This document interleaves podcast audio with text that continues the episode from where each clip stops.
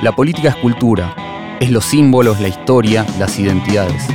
La política son las relaciones de fuerza, las disputas, las alianzas, el poder, la negociación, el diálogo y el conflicto. La política es lo material y es lo ideológico. La política es la pelea por conquistar el sentido común, lo que la gente cree que es razonable sin razonarlo. La política no es la guerra, la política es la batalla cultural.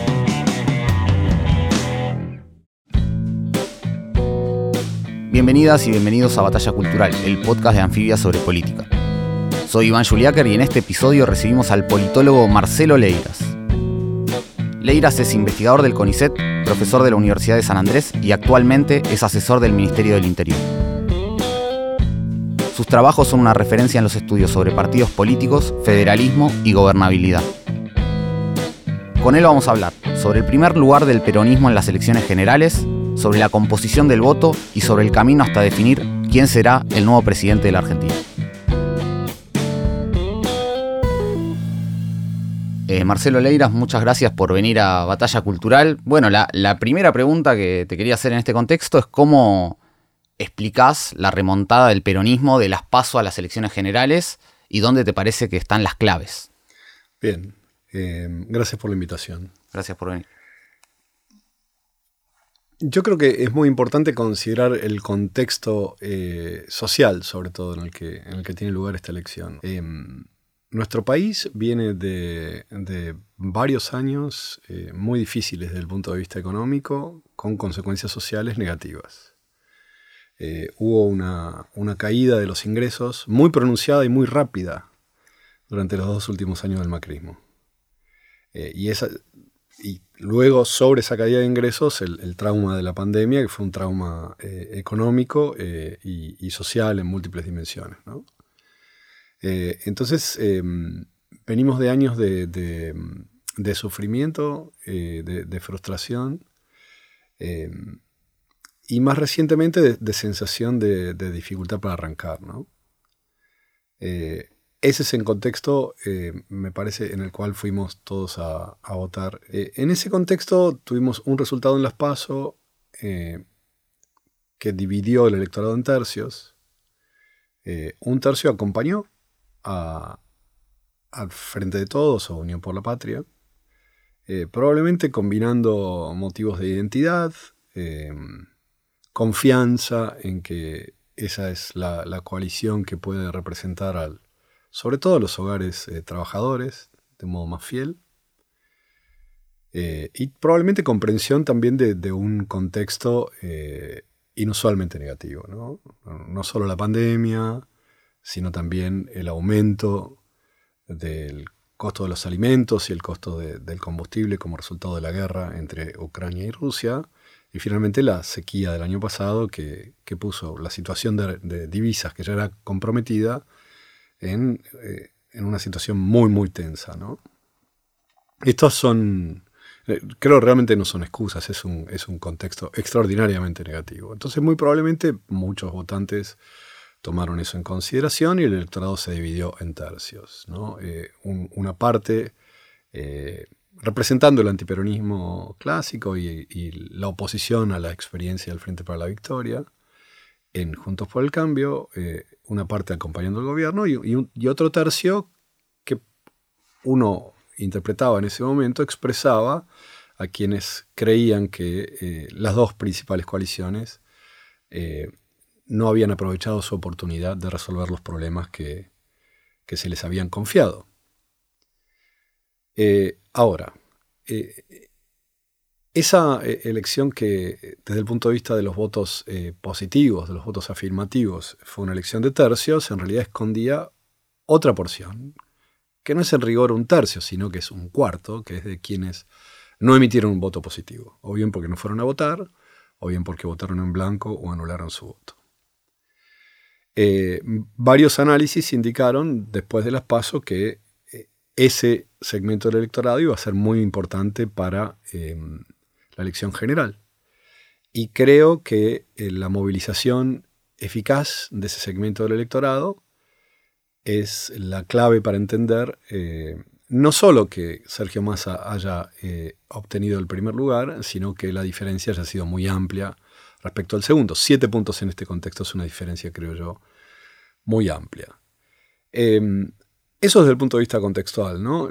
La pregunta sería luego, bueno, ¿por qué eh, un ministro a cargo de una situación económica delicada puede eh, recibir la confianza de casi 40% del electorado en la elección general?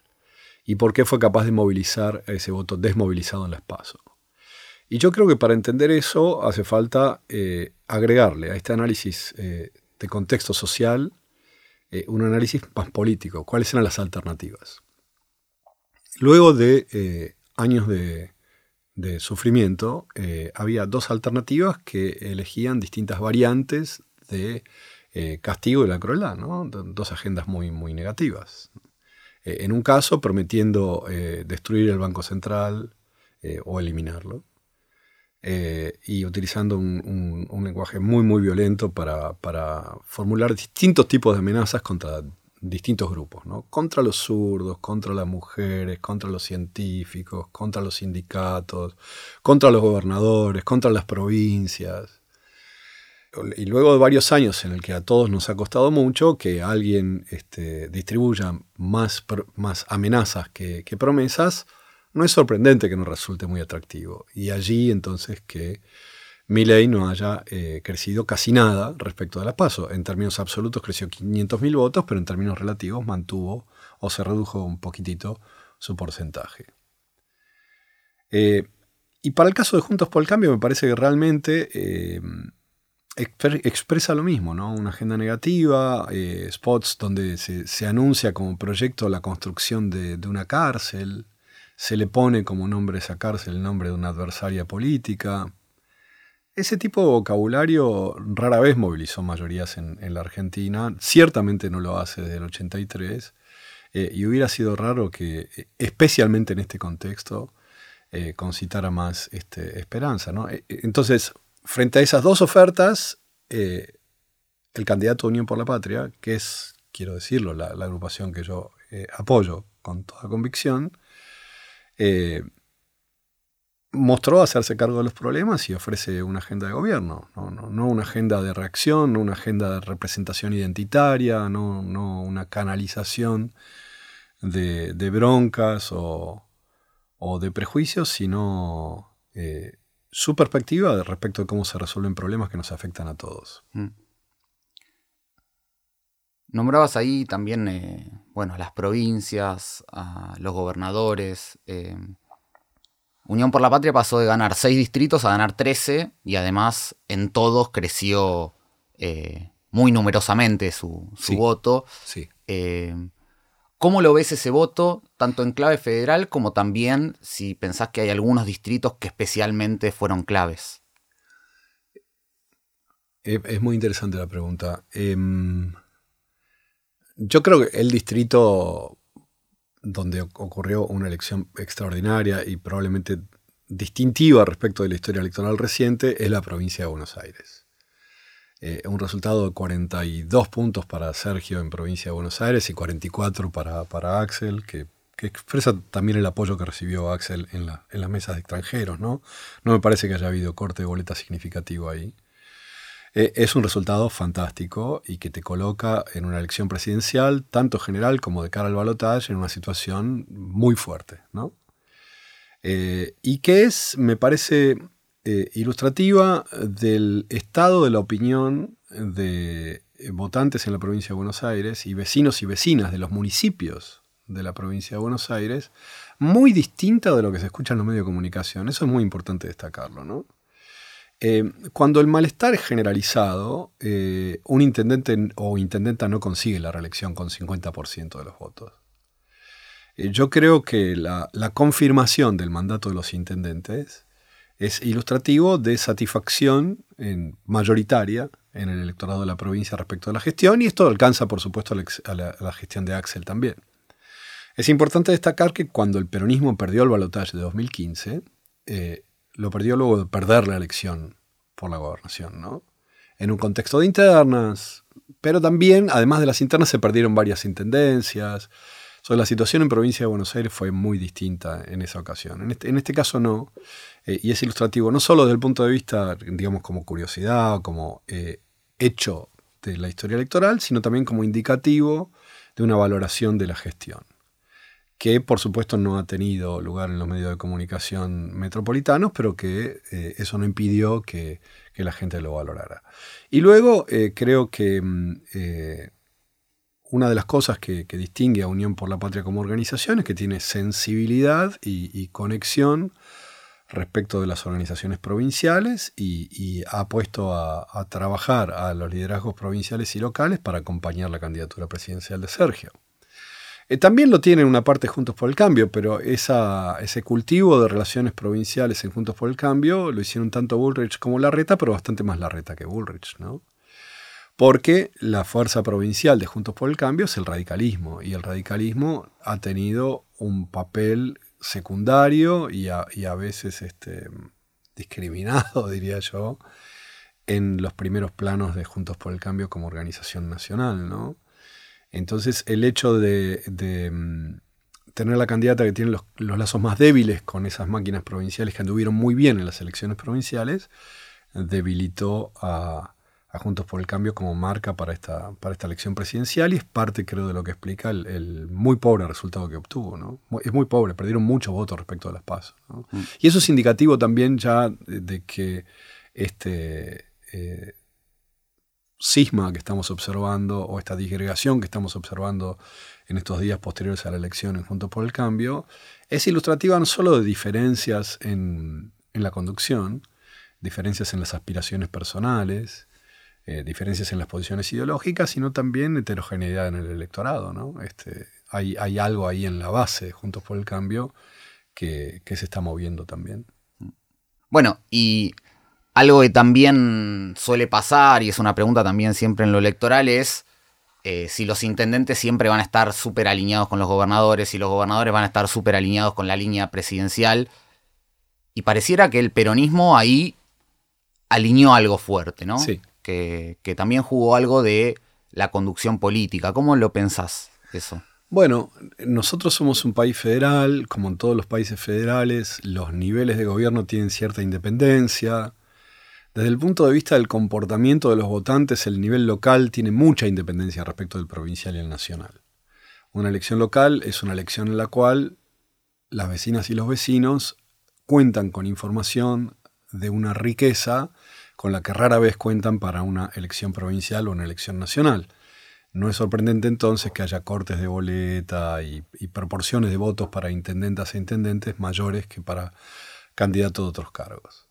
Y en alguna medida podría decirse lo mismo respecto a algunas provincias, como se observó este año, este, hay independencia de los espacios y las organizaciones políticas provinciales respecto de las coaliciones nacionales. ¿no?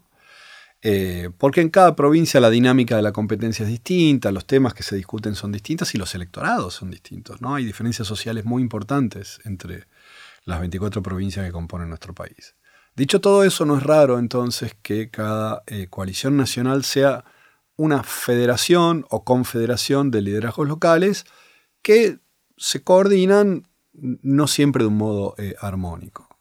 Ahora, en este contexto, eh, yo creo que la oposición formuló su amenaza a los liderazgos provinciales de un modo tan agresivo, tan claro y tan categórico, que hubiera sido, me parece, muy imprudente para los liderazgos provinciales no acompañar de un modo decidido eh, la candidatura presidencial de, Sergio Massa. Yo creo que una de las cosas que está en juego en, en el balotaje y que estuvo en juego también en la elección general es la supervivencia de la democracia argentina tal como la conocemos, que ha tenido muchos problemas, eh, en particular para, preservar el valor de la moneda, para sostener el crecimiento económico en los periodos que hubo, hacerlos más extensos y, y menos volátiles.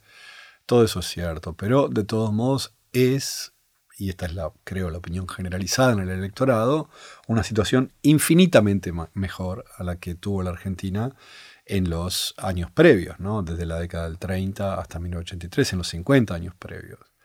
Entonces, este, me parece que para buena parte del electorado y de la dirigencia, incluyendo los liderazgos provinciales, eh, la candidatura de Sergio ofrece un escenario para rediscutir dentro de las reglas de juego vigentes. Mm.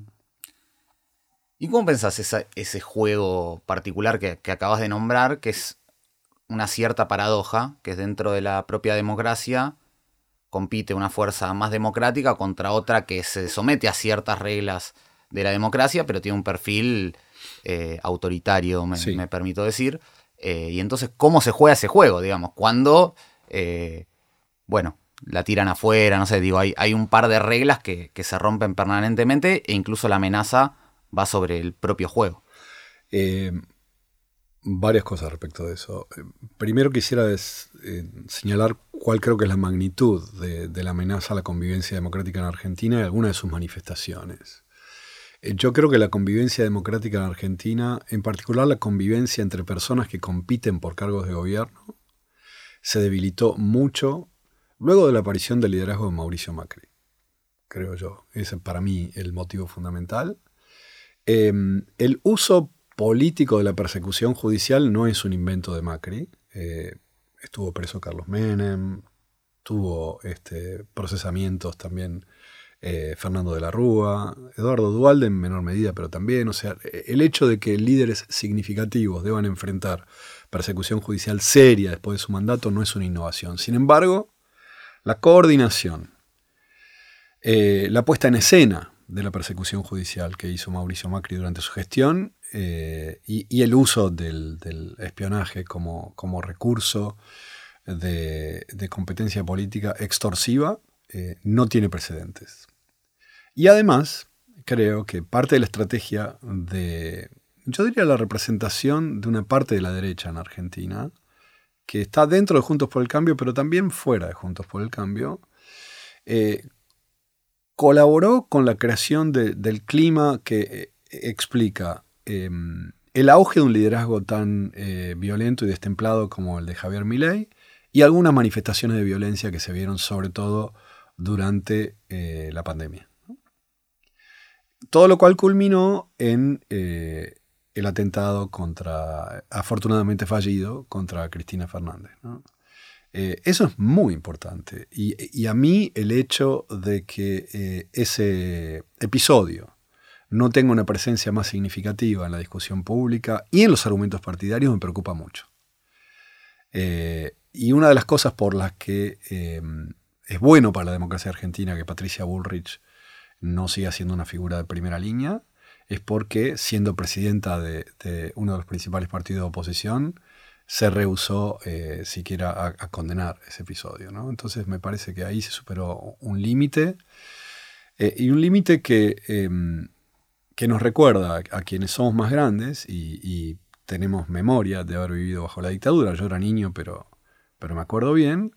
Eh, no, nos recuerda un pasado que no queremos repetir porque sabemos el costo que tiene. Y la condición de no repetir ese pasado es preservar el compromiso con, el respeto a la vida de un modo incuestionable. Creo, que eso es fundante de la democracia argentina eh, y que em, la aparición de estos liderazgos de, derecha lo ha comprometido. Bien, ¿cómo se convive con gente que compite de, ese modo? Eh, Acá, como me ocurre muchas veces, me salen las metáforas futbolísticas. Es la misma pregunta de cómo jugás un picado con tipos que pegan, ¿no?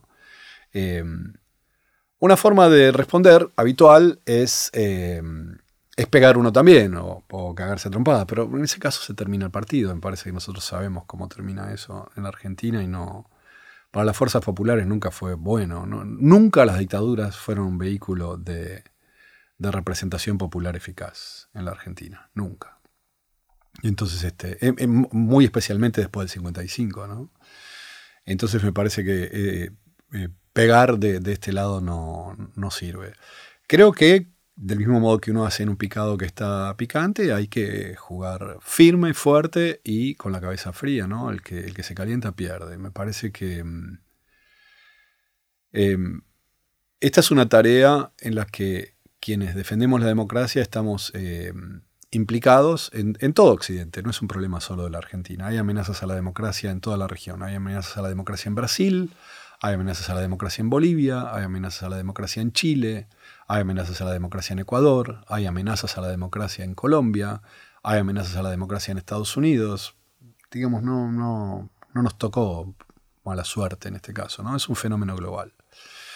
Y en ese caso creo que la mejor defensa de la democracia es eh, responder a las demandas de quienes eh, encuentran que la democracia todavía no ha dado eh, respuestas adecuadas, ¿no? Este, de quienes se sienten desprotegidos por el Estado, de quienes sienten que no tienen acceso a, servicios adecuados, de quienes sienten que no tienen un horizonte mejor que la forma en la que, en la que viven ahora. Eso más eh, recordarnos todo el tiempo eh, por qué elegimos vivir así. Eh, a mí me parece que hay una dimensión del sostenimiento de los órdenes políticos que es religiosa, en el siguiente sentido. Em, uno tiene que eh, explicar los fundamentos de una creencia del mismo modo que los rituales religiosos, eh, con regularidad y repetición deliberada, sostienen eh, la fe de los creyentes. hay motivos por los cuales tenemos que tener fe en estas instituciones. Fe quiere decir, aunque ahora no funcione, sabemos que funcionan mejor que cualquier otra cosa. ¿no? Y todo eso requiere eh, reproducir los, los motivos eh, fundacionales de, este régimen, ¿no? que, para nosotros son relativamente recientes. Entonces, este, ¿cómo se combate a, a, los tipos que, juegan por afuera de la regla de juego? Primero sacándoles la careta, ¿no? No, les gusta este juego, preferirían jugar otro. Eh, eso es muy importante tenerlo en claro. Eh, luego, afortunadamente estamos jugando este juego. Nosotros también podemos jugar, hay que competir bien, fuerte. Y competir quiere decir eh, ofrecer respuestas mucho mejores que las de ellos. Tenemos una gran ventaja ahí. Eh, a nosotros nos interesa gobernar, en el sentido de producir soluciones que sean generales, que no sean solo para nuestros votantes. Preservar un orden.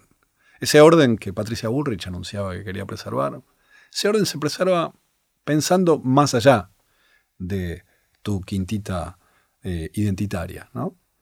Partidos de, extrema derecha como, como, el de Milley o como la Franja de Pro, que puede asociarse a Milley, y tienen un afán eh, sobre todo disruptivo. Eh, la tarea es este, deconstruir en un sentido radical y, duro los, estados occidentales. ¿no? Nuestro, para nosotros no, los estados son herramientas de la, de la tarea que queremos llevar adelante. Entonces, hay que gobernar bien y hay que recordarnos por qué eh, nos interesa participar en elecciones en lugar de alguna otra cosa. En la diferenciación que va a haber de cara al balotaje entre la candidatura de Unión por la Patria y la de la Libertad Avanza, o la de Sergio Massa y la de Javier Milei, ¿dónde pensás que están los clivajes más importantes, las diferencias más importantes entre qué representa uno y qué representa otro? Siempre es difícil eh, determinar qué es un clivaje exactamente, ¿no? El término clivaje designa a... Eh, es como derivado de, un fenómeno físico. Eh, es la zona en la cual un vidrio es más frágil. los vidrios no son sólidos, son geles. Y como es un gel, no tiene la misma probabilidad de quebrarse en cualquier lugar. Y tampoco se quiebra en el centro exactamente. Tiene justamente una zona de clivaje que es donde es más débil.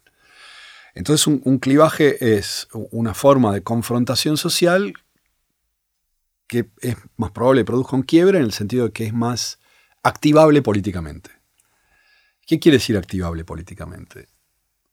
Quiere decir, es más probable, es un tipo de confrontación que es más probable que eh, active una reacción identitaria, esto es que, te permita sentirte amenazado o amenazada, que sea capaz de movilizarte eh, y que sea capaz también de dar una respuesta a quien crees ser, ¿no? que te ayude a definirte.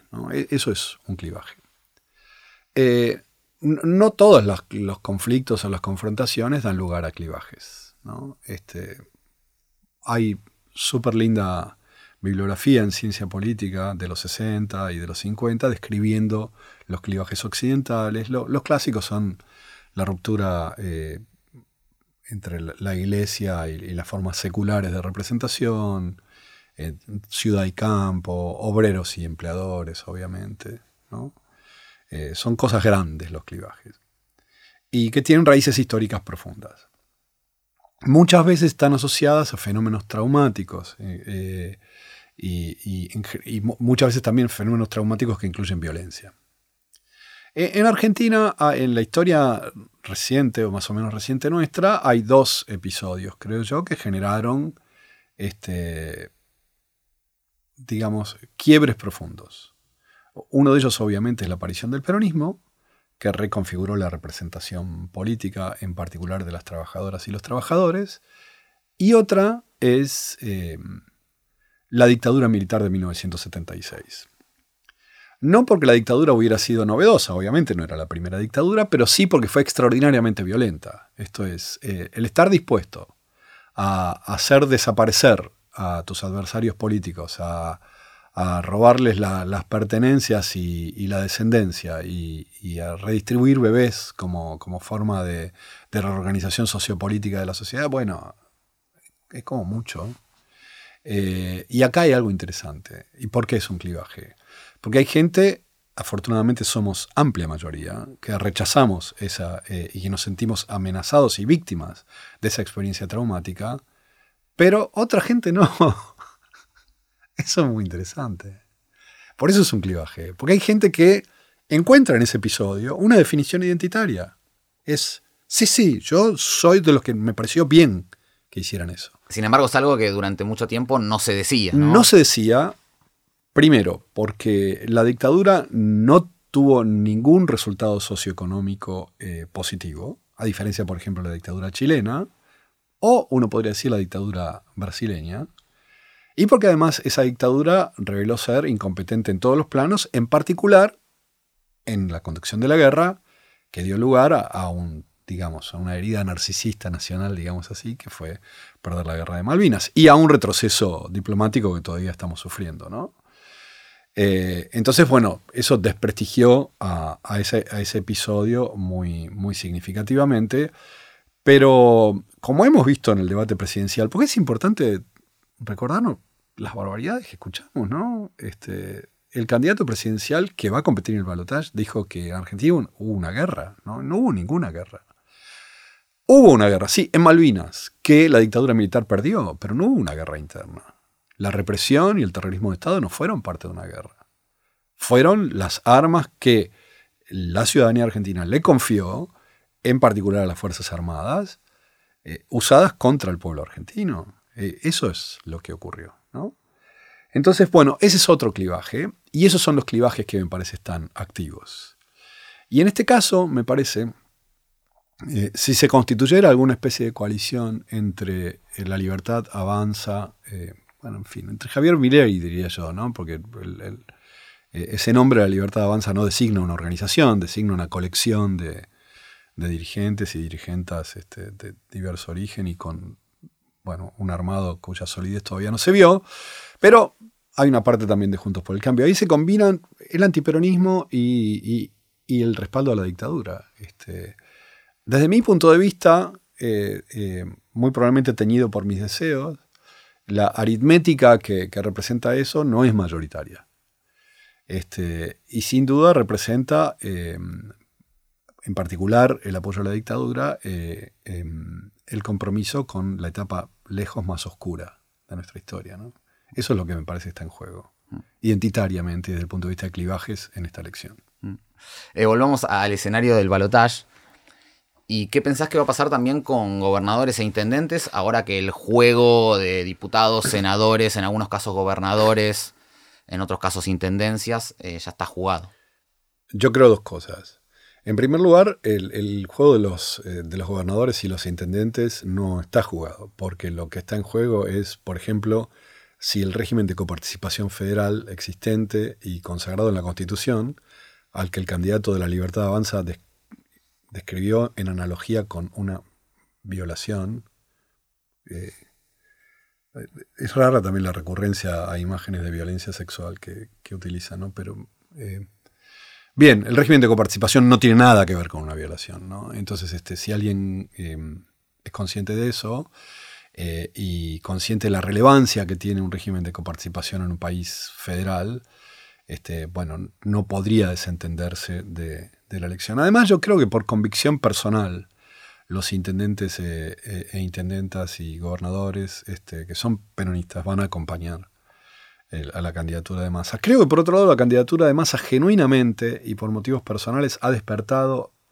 ella misma entusiasmos personales. Ella es acompañar a Sergio, no, no simplemente el esfuerzo colectivo, no simplemente generarte una condición mejor para cuando te toque gobernar, eh, tener un, 11 de diciembre más sensato, sino realmente por adhesión eh, personal. Y por el mismo motivo creo que también, independientemente de lo que decían los líderes territoriales, hay una militancia que está movilizada, eh, que mm, observaba con preocupación el escenario de las PASO, el escenario, pero eso es muy interesante, después de las PASO, después de no haber salido primeros y haber salido terceros, este, aunque con una diferencia muy pequeña, esa militancia comenzó a, movilizarse y, creo que eh, no sería correcto minimizar el, rol que tuvo la conversación espontánea entre votantes y, militantes de, Unión por la Patria en, el muy buen resultado que,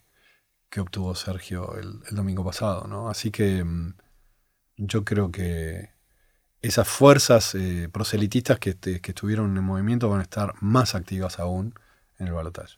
¿Y con las intendencias y las gobernaciones más ligadas al radicalismo, qué pensás que, puede pasar? Em, eso es interesante. Em, la respuesta más honesta es no sé. Hmm. Eh, creo que, tendría que, observar con, más detenimiento el origen de, esos dirigentes, muchos de los cuales asumen el cargo por primera vez o, o luego de mucho tiempo de que el radicalismo no estuviera a cargo de esas gobernaciones. Eh, creo, para, en general, para un gobernador o gobernadora en Argentina, eh, lo sensato es tener una relación de, cooperación más o menos este, vivible con, un presidente, independientemente del origen partidario del presidente. ¿no? Mm. Hay allí, creo, como una solidaridad. Eh, tanto, lo mismo ocurre para los presidentes. ¿no? la política pública en Argentina es, es compartida. Eh, y entonces este, uno necesita eh, tener alguna forma de convivencia. ¿no? Creo entonces que el radicalismo eh, preservaría eso, pero a eso se le agrega además que bueno, está en, cuestión probablemente la reorganización de, del sistema de partidos en Argentina, ¿no? Entonces creo que eh, ahí pasa, me parece una cosa interesante. La, pregunta interesante eh, para el radicalismo, creo, en el mediano plazo, es qué rol quiere jugar en el plano nacional y, dónde se coloca, ¿no? A mí me parece que, que no solo Milei, eh, sino Mauricio Macri son, no, tienen nada que ver con, la historia radical, ni, ni, siquiera con la variante de derecha del radicalismo, ni siquiera con el compromiso que algunos dirigentes radicales tuvieron con con el ejercicio del gobierno durante gobiernos de facto, incluyendo la dictadura. Eh, me parece que eso no tiene nada que ver con, lo que representa el radicalismo. Creo que el radicalismo está en un buen momento de su historia reciente y creo que la pregunta estratégica importante ahí es, eh, qué hacer con esa fuerza reganada, ¿no? Mm. Bueno, no, no me corresponde, es muy feo. no, no, por, supuesto, por supuesto, por supuesto, Es el DT de, la gente con la que compito, pero, eh, pero creo que el radicalismo es parte de, los recursos de, de gobierno eh, que, tiene nuestro país y, es desde ese punto de vista como un activo, digamos así, organizacional. ¿no? Ah. Este, yo, me, gusta pensar en la democracia como una forma en la cual nos autogobernamos, ¿no? Es un recurso la democracia es el, procedimiento y el Estado es el instrumento de autogobierno en una sociedad compleja como la nuestra. Mm. Eh, y para poder ejercer el autogobierno hace falta partidos políticos comprometidos con el sistema, y creo que el radicalismo lo es, y desde ese punto de vista es bueno que eh, se reorganicen. Mm. Marcelo, y como estudioso del federalismo argentino y sus particularidades, eh, digo, y ya para no, no partidizarlo, digamos, cuán importante es para un gobernador eh, el vínculo con el Estado Nacional y la política nacional, de qué manera también, digo, más allá de, cómo juegue cada uno, cuánto le va a cambiar en su propia gestión, en base a lo que vos has estudiado, el tipo de gobierno nacional con el que se va a encontrar. Yo creo que un montón. Eh, es, cierto de buena parte, por ejemplo, las transferencias, que es en general en lo que se piensa cuando uno piensa en cómo se va a llevar un gobernador con un presidente. Eh, todo eso está protegido por distintos órdenes legales. ¿no? El régimen de coparticipación, la coparticipación es el primer, la regla principal de la distribución de recursos entre las provincias, eh, pero además hay muchos otros regímenes, todos los cuales digamos, ponen límites bastante claros respecto de lo que una provincia eh, puede aspirar a recibir. Dicho eso, los márgenes de transferencia discrecional y, crucialmente, la inversión que el Estado Nacional hace en las provincias hace una diferencia muy, muy importante. ¿no? Entonces, tener un vínculo eh, constructivo con, el gobierno nacional es, importante para, para, todos los gobernadores. ¿no? Dicho lo cual, como hemos visto, no solo en este ciclo electoral, sino en el anterior, un gobernador respecto a su oficialismo puede tratar de despegarse electoralmente si cree que eso eh, incrementa sus probabilidades de, ganar en la provincia. Este, eso es típico de nuestro federalismo, no de todos los federalismos, pero es característico del nuestro, va a seguir siendo así, lo cual no implica que, las provincias puedan ser absolutamente eh, autónomas. Eh, esto es importante entenderlo. Los estados provinciales, los estados y los gobiernos provinciales son, respecto del Estado y los gobiernos nacionales, interdependientes. Nadie puede vivir absolutamente sin el otro. Y entonces la relación intergubernamental es, una gestión de esa interdependencia, diría yo. Mm. Y Marcelo, te llevo a otro tema que has estudiado, es el tema del vínculo entre la gobernabilidad, si, se puede decir así, em, y el desarrollo económico, el desempeño económico. Digamos, eh, nombrabas al principio eh, parte de las dificultades económicas en las que se encuentra Argentina. Bueno, podríamos nombrar la inflación quizás como el, principal tema, uno de los principales. ¿Cómo ves eh, este periodo y cómo se llegó hasta acá? Digamos, también es medio contrafáctico, pero se suponía que el resultado electoral, si hubiera sido otro, también hubiera generado mayor dificultad de cara a, a diciembre. Eh, bueno, ¿cómo lo pensás? Bueno, em, nuestro país desafortunadamente tiene em, una historia económica muy eh, volátil eh, durante todo el siglo XX, diría yo. Ha sido em, proclive a crisis con una frecuencia, a crisis financiera sobre todo y en algunos casos monetarias con una frecuencia mayor que, otros países en Occidente y que otros países de la región. Eh, el desempeño em, fiscal y, productivo argentino en, los últimos, desde el año 75, diría yo aproximadamente, es muy, muy decepcionante. El crecimiento promedio ha sido muy bajo. Eh, dicho eso, yo creo que ha, habido en democracia dos periodos en los cuales el ritmo de crecimiento fue alto y la situación muy distinta. Y, es muy interesante observar que cada uno de esos periodos tiene una orientación ideológica muy distinta.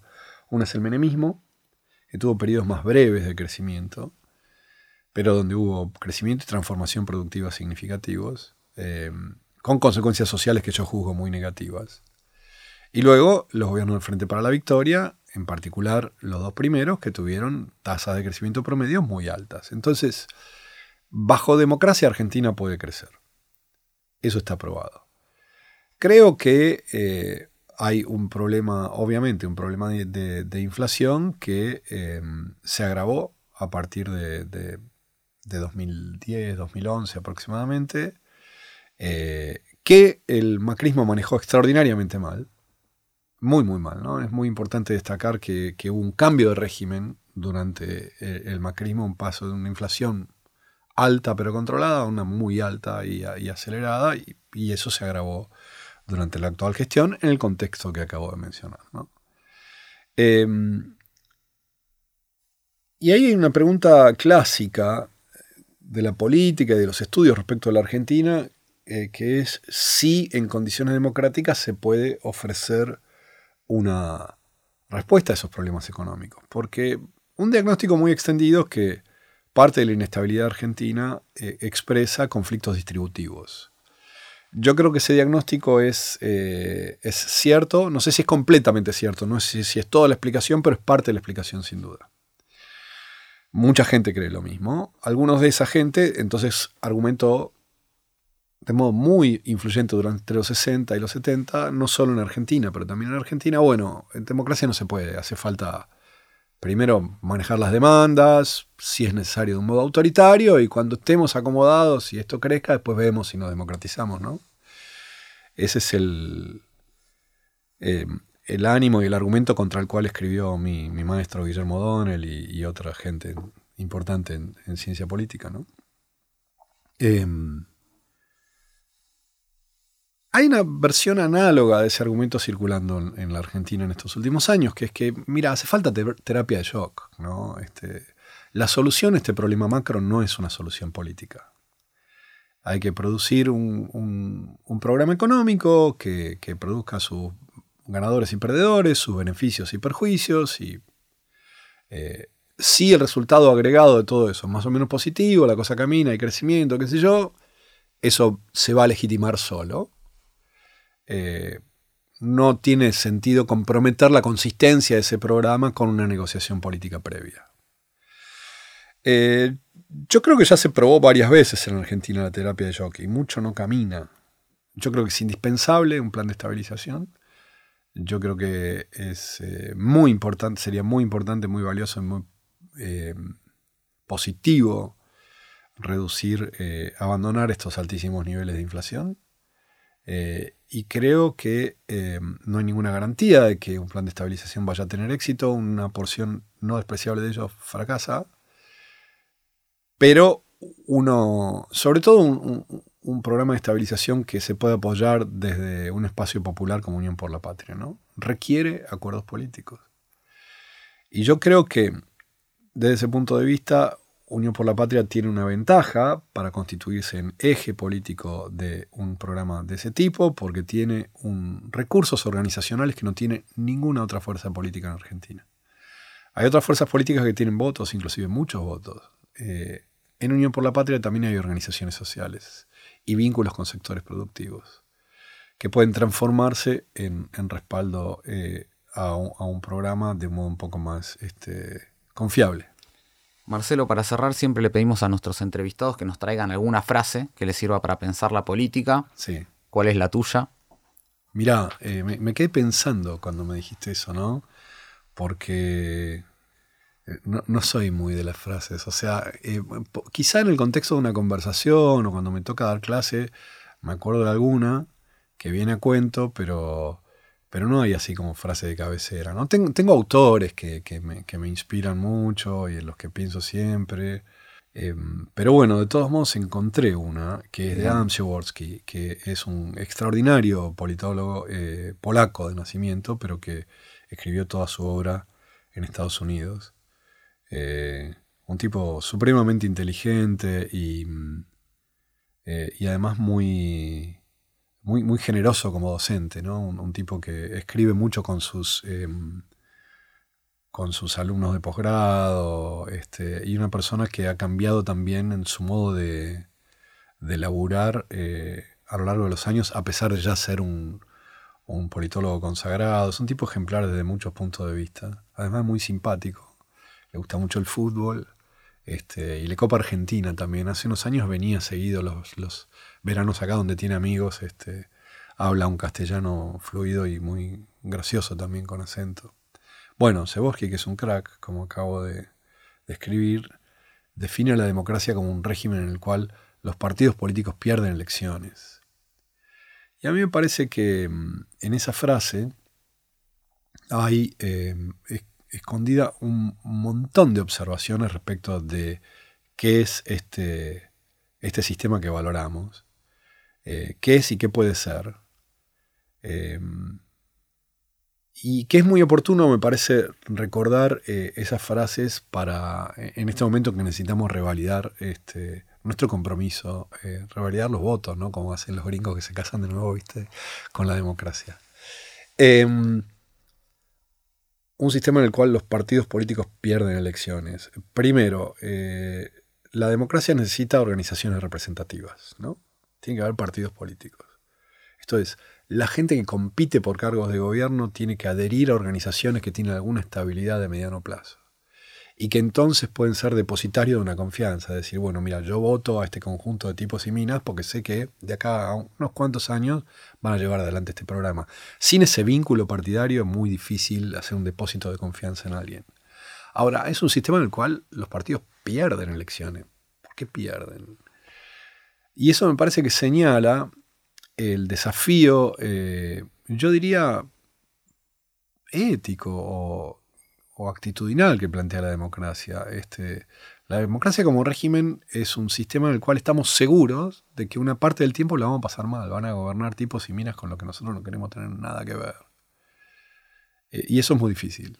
¿no? Esto, esto, es aceptar, aunque sea por un tiempo, que siempre es como un tiempo largo, son como cuatro años, ¿no? Es como cuando quedas eliminado mundial y decís, digo, cuatro años más. ¿no? Este, es mucho. Entonces, bueno, y, buena parte de la teoría de Seborski y, de mucha gente que laburó inspirada por él, es tratar de entender bajo qué condiciones la gente acepta, prefiere perder elecciones a alguna otra cosa. Una guerra civil, apoyar a un delirante, este, emigrar. ¿no? Este, me parece muy importante entender eh, y, recordarnos por qué siempre es preferible perder elecciones. Eh, y, en Argentina tenemos un eh, recuerdo muy fresco, muy reciente. O sea, yo era pibe, ¿no? Bueno, ahora estoy muy lejos de ser pibe, pero quiero decir, este, puedo contar en primera persona y me acuerdo de cosas que, muy dolorosas que, ocurrieron y como yo, muchísima gente, por supuesto. ¿no? Entonces, teniendo ese pasado violento, eh, extraordinariamente violento, delirantemente violento, tan cerca atrás, este, bueno, sería realmente un pecado, en el sentido religioso del término, este, no defender eh, nuestro derecho a perder elecciones. Eh, es, es, un, es un derecho, es mucho mejor que cualquier otra alternativa. Y, por eso, bueno, me pareció que esta frase estaba bien para, para responder a tu invitación. Marcelo Leiras, muchas gracias por venir a Batalla Cultural. Un gustazo, gracias a vos por la invitación. Batalla Cultural es una producción original de Anfibia Podcast. Conducción, Iván Juliáper. Diseño de sonido, Estudio Red. Comunicación, Vera Ferrari. Música, Julián Kanevsky. Producción ejecutiva, Tomás Pérez Bisón e Iván Juliáper.